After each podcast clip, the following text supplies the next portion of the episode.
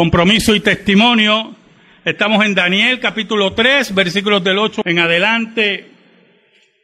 Habíamos visto la semana pasada cómo nuestro rey Nabucodonosor se había sorprendido con Daniel, número uno, se había sorprendido cómo Dios había revelado su sueño, número dos, y cómo prácticamente le había rendido pleitesía a Daniel y lo había llenado de muchos privilegios y lo había puesto sobre la casa de todos esos magos y adivinos.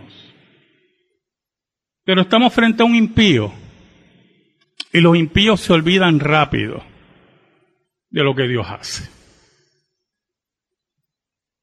Y por lo tanto, frente a la maravilla de lo que había ocurrido con Daniel, frente al proceso político que había ocurrido en la vida de Daniel, siendo nombrado embajador de Babilonia, el rey se olvida y no quiere aceptar la soberanía de Dios y el mandato de Dios que había dicho que después de él subiría a otro reino. Pues no estaba de acuerdo con eso. Él no estaba de acuerdo con Dios. Él no estaba de acuerdo con la interpretación de Daniel. Y no importa la pleitesía que le había dado a Daniel, no importa. Y posiblemente Daniel estaba en un viaje diplomático cuando ocurre esto. Él decide crear su estatua, su Dios y que Él fuera adorado. En medio de todo ese paganismo y rebelión contra Dios, hay tres jóvenes que no se dejan llevar por la mayoría. Escuche bien, las dichosas mayorías. Jóvenes que deciden hacer patente su compromiso y su conversión al Dios verdadero y en medio de toda la presión política y religiosa, allí en medio de toda la euforia, deciden dar testimonio del Dios verdadero. Allí fueron luz, como dice Mateo, al mundo. Oramos. Te damos gracias, Señor. Perdónanos porque te hemos sido infiel, pero tú permaneces fiel. Escóndenos bajo la sombra de la cruz, para que tu nombre sea proclamado. Llega el corazón de los tuyos y da, Señor, firmeza, consuelo y paz. Llama a los tuyos arrepentimiento, que doblen sus rodillas no a imágenes muertas, sino frente al Dios vivo. Por Cristo Jesús oramos. Amén y amén. Nuestro relato bíblico lo comenzamos en el versículo 8 con un chisme. El versículo 8 dice, pero esto en aquel tiempo algunos varones caldeos vinieron y acusaron maliciosamente a los judíos. Ellos habían manipulado al rey para que construyera una imagen, habían manipulado el ego, todo el orgullo, la soberbia de Nabucodonosor, porque sabían, eran hombres estudiosos, que los judíos jamás se iban a arrodillar a otro Dios que no fuera su Dios.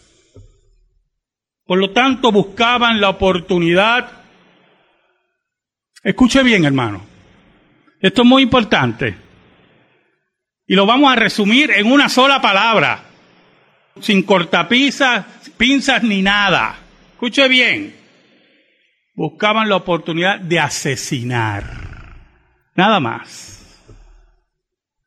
No de castigar, sino de asesinar. Sus corazones entenebrecidos, llenos de maldad, buscan asesinar a los jóvenes judíos porque los envidian, porque los odian.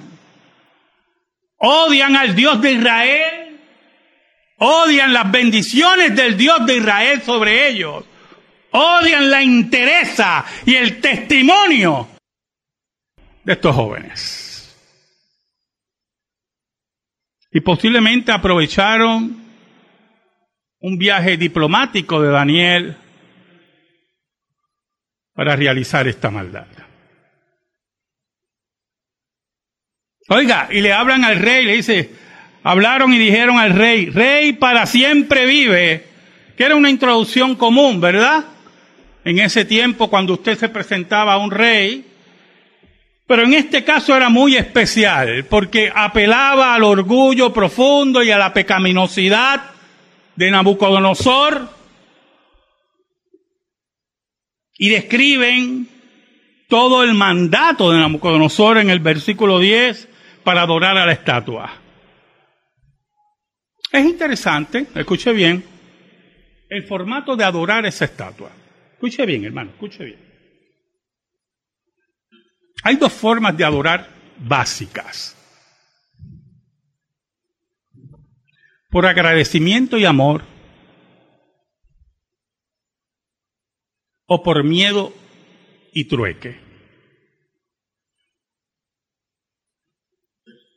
Usted puede adorar a una deidad porque tiene miedo que la deidad lo castigue, lo condene, lo enferme, y al mismo tiempo adorar a esa deidad Escuche bien, porque usted, tiene un intercambio comercial con él. Yo te adoro en esta forma, te doy tanto y tú me das tanto. Esa es la adoración pagana. Es la adoración que se ha introducido en varias iglesias. Adoración pagana e inmoral. El Dios que yo sirvo es el Dios que me puede condenar, pero también me puede beneficiar económicamente según mis deseos pecaminosos, como dice Santiago. La adoración aquí era una adoración pagana, de miedo, de trueque. Tú no has dicho, rey, que a todos aquellos que cuando oigan el sonido de toda esta orquesta con sus instrumentos musicales, se arrodillen a tu estatua, a tu estatua, al Dios que él había creado, de oro. Ya no era la cabeza de oro, todo es oro. Todo es oro. Yo voy a estar para siempre aquí.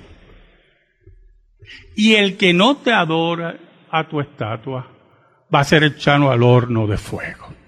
Imagínense ese acuerdo, hermano. Todos esos paganos allí reunidos y un horno de fuego y varios hornos de fuego, ¿verdad? Eran varios. Ardiendo y botando humo y con las indicaciones que si no te arrodillas vas para ese horno de fuego para ser asado como lechón de Navidad. Esa era la forma que se adoraba. Pero está la otra forma de adorar. Es la que dijo Cristo en espíritu y en verdad. Es aquella que significa el compromiso con nuestro Dios, sabiendo que Él controla nuestras vidas. Escuche bien, nuestra familia, nuestros trabajos, y que los resultados en nuestra vida que algunas veces no los entendemos, siempre obran para bien. que no esperamos nada de nuestro Dios, porque Él se merece toda adoración y toda gloria. Que Él en su misericordia nos da la vida, nos da los hijos, nos da el trabajo y al mismo tiempo permite las dificultades, las pruebas, para ir aquilatando nuestra vida y nuestra fe. La verdadera adoración, que es aquella que solamente mira a Cristo, que solamente viene aquí a adorar a Cristo. La verdadera adoración que no busca diversiones, la verdadera adoración que no busca satisfacciones, pero la verdadera adoración que tiene respeto y reverencia a Dios y no un miedo enfermizo. Esa es la adoración de los jóvenes judíos. Cuando el rey afirma que sí, esa fue la orden que yo di, entonces ellos frotaron sus manos, aquí los tenemos. Qué triste para el impío cuando cree que tiene en sus manos al pueblo de Dios. Oiga, ellos inmediatamente identifican a los judíos. ¿Quiénes son? Por sus nombres. Pues aquí, esos jóvenes judíos que tú pusiste sobre la casa. Mira qué interesante. ¿Qué hay detrás de eso, hermano? Así es el chisme. Así de terrible es el chisme. Caramba, esta gente que tú pusiste ahí, como que no te obedecen mucho. Nosotros, mira que estamos dispuestos a arrodillarnos a ese Dios y estos que tú pusiste. ¿Qué hay detrás de todo eso? Si yo le pregunto al abogado que tenemos aquí, me dice que es cuadrar un caso, aumentar la acusación, crear una crisis gubernamental, pero sobre todas las cosas, buscar el asesinato de esos jóvenes. Nosotros nunca, como buenos creyentes en Jesucristo, hermano, nunca debemos subestimar la maldad de los impíos. Nunca debemos subestimar la maldad de aquellos que odian la fe cristiana. Nunca, hermano. Por lo tanto, Nabucodonosor enciende en su ira. Nabucodonosor era un hombre de poca paciencia. Regularmente, estos reyes que tenían ese poder omnímodo, ¿verdad? Eran gente de poca paciencia y los llama a su presencia. Y él le narra. Y le dice la acusación. Y le dice, ¿verdad que ustedes están dispuestos? Con ustedes no va a haber problema, ¿verdad? Mira el versículo 15. Ahora pues estáis dispuestos para que al oír el son de la bocina de la flauta, el tamboril, del arpa, del salterio, de la zampoña, y de todo instrumento de música os postréis y adoréis la estatua que he hecho. Porque si no la adoráis, entonces está la advertencia pagana. Porque si no la adoráis, en la misma hora seréis echados en medio de un horno de fuego ardiendo. ¿Y qué Dios será aquel que os libre de mis manos? Entonces entramos en un problema interesante. Nabucodonosor reconocía la semana pasada al Dios de, de, Daniel como un Dios como nunca él había visto. Pero no reconocía, escuche bien, que ese Dios dicta la vida y la muerte. Y aquí tenemos otro problema, hermanos. El Dios de la Biblia es el que dicta la vida y la muerte. El Dios de la Biblia es aquel que tiene las llaves. Yo soy, dijo Jesucristo, yo soy el que tiene las llaves del Hades y de la muerte, dijo Jesucristo en Apocalipsis. Por lo tanto, para Nabucodonosor no podía existir un Dios que interviniera en la historia, que interviniera en sus decisiones y pudiera librar la vida de estos jóvenes. Qué equivocado estaba este hombre. Qué equivocado están nuestros enemigos. Era un momento difícil. Era un momento donde la fe era probada. Era un momento donde el compromiso con el Dios verdadero era probado. Es allí, es allí donde se demuestra de qué estamos hechos. No es como dice Fiera la Vega, es allí donde se demuestra de qué estamos hechos.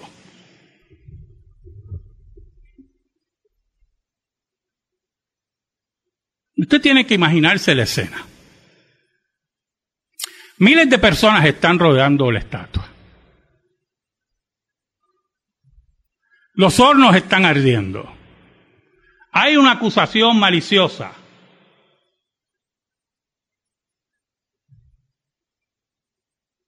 Y solamente hay tres solitarios enfrentando a Nabucodonosor.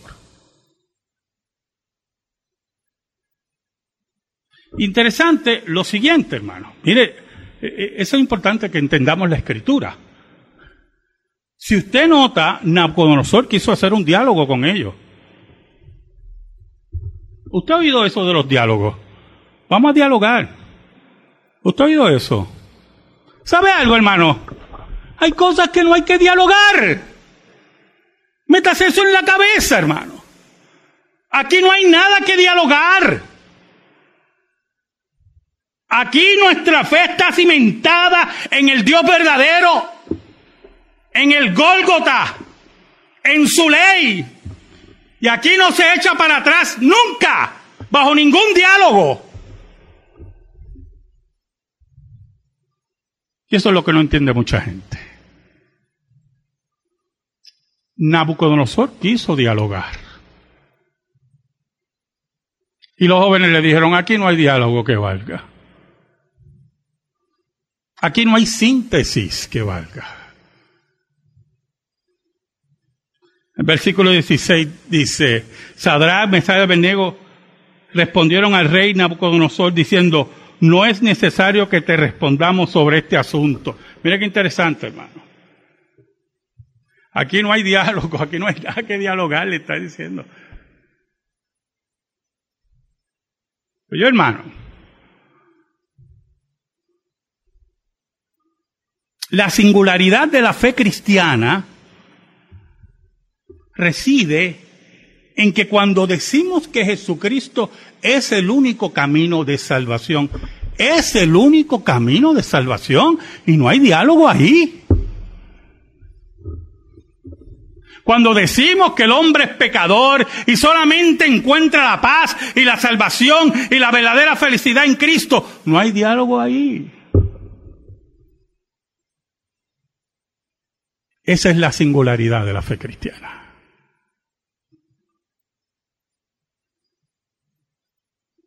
Esa es la fe verdadera.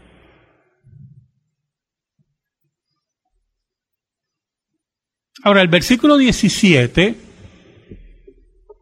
es un anuncio, hermano, interesante, es un anuncio de la fe cristiana.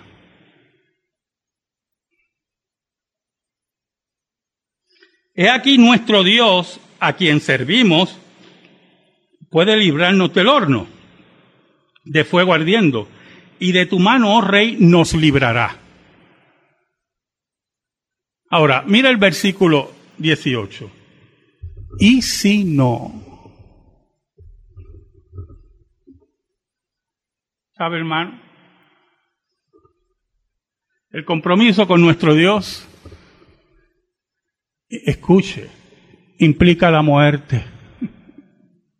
Implica que no importa que los tiranos enemigos de la iglesia se mantengan por años y no veamos su caída tarde o temprano, caerán.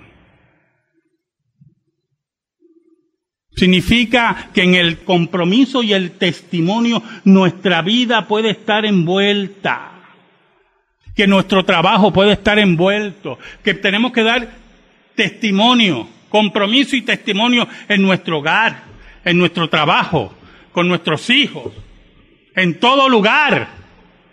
Y si eso implica la pérdida de nuestros empleos y de, nuestra vida, ahí es que se prueba de qué estamos hechos.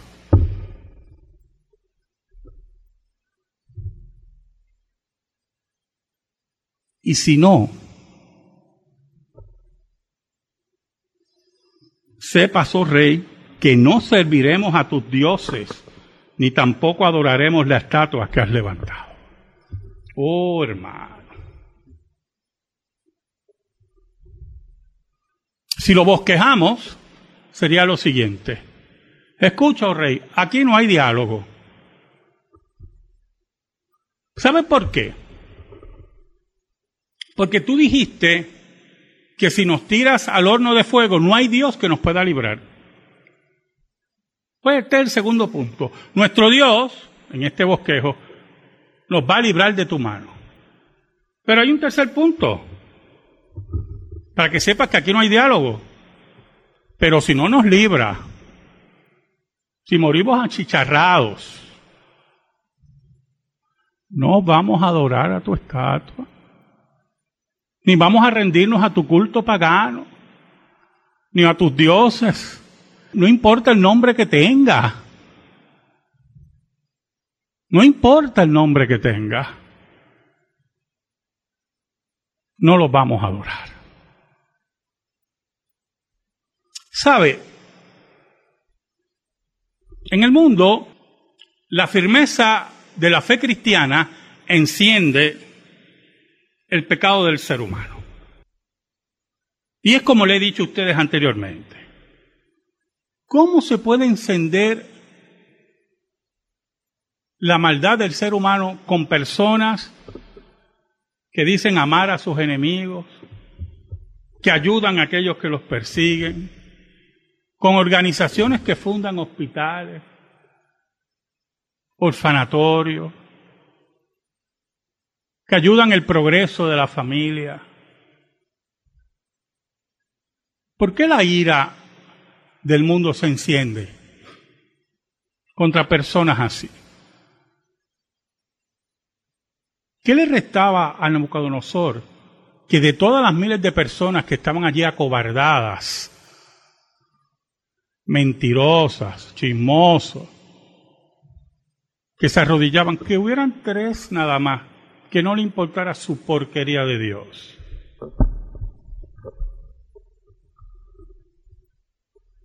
¿Sabe, hermano? La pecaminosidad es tiránica. Siempre será tiránica. Porque la pecaminosidad te obliga a hacer lo que tú no quieres. Por eso el apóstol Pablo hablaba de él como miserable de mí. ¿quién me librará de este cuerpo de muerte? Los enemigos de la iglesia de Cristo y del pueblo de Dios son tiránicos, siempre serán tiránicos. Porque quieren que el pueblo de Dios los obedezca a ellos, a su filosofía de vida, a sus conceptos de vida, a sus mentiras. Y si no los obedeces, Amenazan con que tú pierdas tu trabajo. Amenazan para que tú pierdas tu sustento. Amenazan para que destruyan tu familia. Porque el pecado es tiránico. Y frente a esa tiranía, frente a ese field day que tenía Satanás, Jesucristo vino para acabar y deshacer, dice la Escritura, las obras del diablo. Dice la Biblia que Nabucodonosor explotó, mire, como un volcán.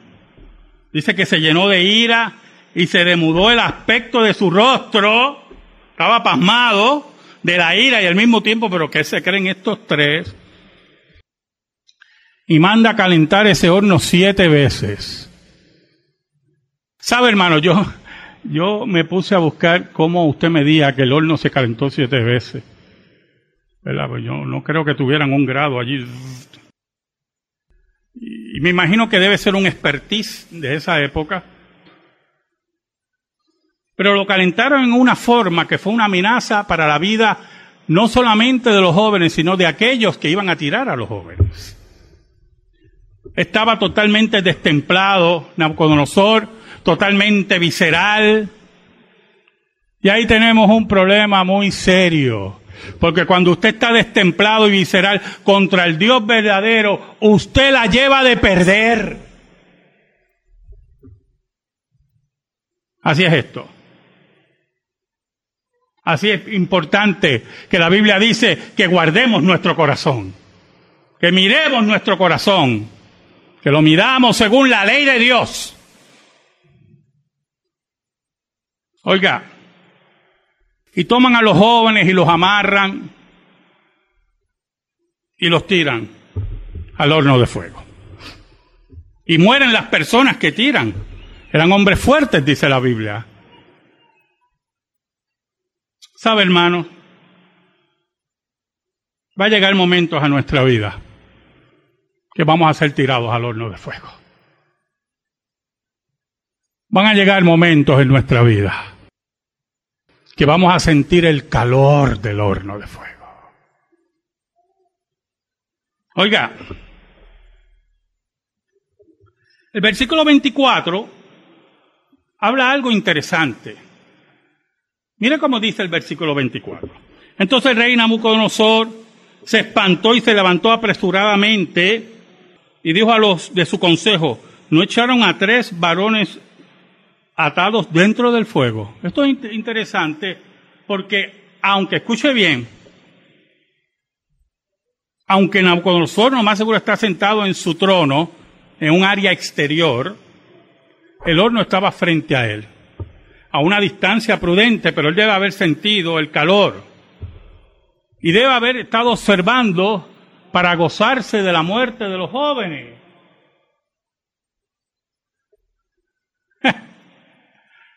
Oiga hermano, la Biblia dice que el impío se ríe, pero que también Jehová se ríe porque ve que viene su día. Y aquellos que se ríen de la desgracia de la iglesia, aquellos que se satisfacen de la persecución de la iglesia y creen que han podido quemar a la iglesia en sus hornos, le espera un día.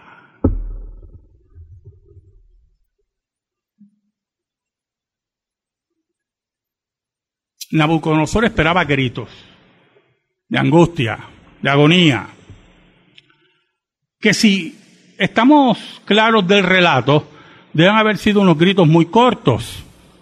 Esos muchachos no iban a vivir ni un minuto en el horno.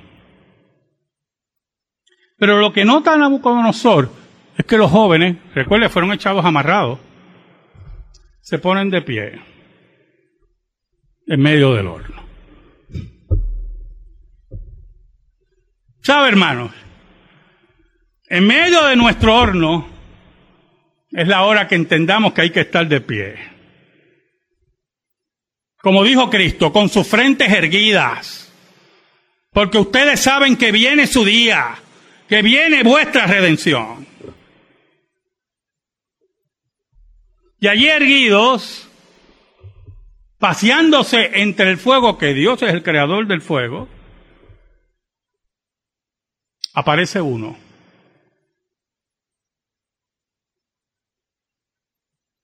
En medio de nuestro fuego, ahí en medio de nuestro fuego, está Jesús.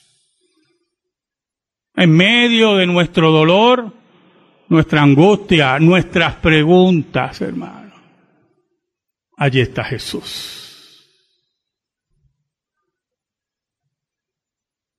Y Nabucodonosor está confundido. Totalmente confundido. Y hace una pregunta. ¿Sabe que cuando los impíos empiezan a preguntar, ¿cómo es esto? es que la confusión le llegó al corazón. Y es que el juicio de Dios está descendiendo. Pero no echamos, ustedes no echaron a tres. Porque yo veo cuatro. Y el cuarto, eso debe ser una imagen única, hermano. Es semejante al Hijo de los Dioses.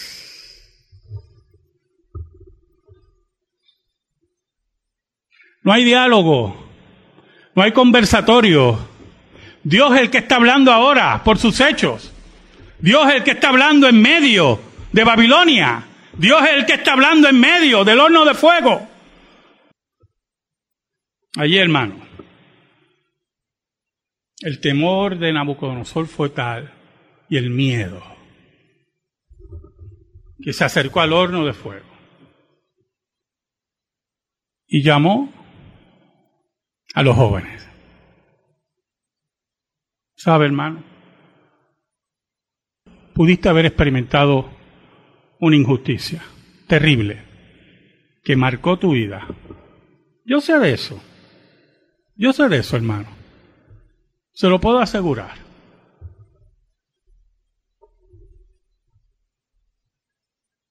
Si esperas en Dios, si en medio de ese horno de fuego de recuerdos, tú obedeces a Dios y haces como dice el apóstol Pablo, dejando todo atrás, sigo hacia adelante, a la meta de la soberana vocación.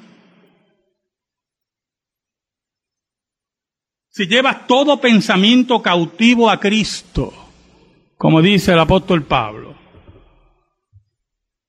un día vas a oír la voz, posiblemente de tus enemigos, de aquellos que te marcaron. Y te dirán, ven, ven. Y te mirarán y se preguntarán, en ese día, el compromiso que tuviste con tu Dios. Escucha bien, hermano. Se lo digo, mire, por experiencia. Vamos. Aunque la palabra me basta. Pero el compromiso que tuviste con tu Dios será testimonio. Te olerán como hicieron con los, jóvenes. Te tocarán te mirarán. Y como Nabucodonosor dirán, tu Dios es el único Dios verdadero. En ese día, hermano, como dice Cristo, seremos luz al mundo, sal a la tierra. Y como dije la semana pasada y vuelvo a repetir, toda rodilla se doblará ante Jesucristo. Amén. Gracias te damos, Señor. Y te pedimos, Señor, en el nombre de Jesús, que tu palabra eterna sea depositada en nuestro corazón. Por Cristo Jesús. Amén y amén. Estamos en silencio, hermano.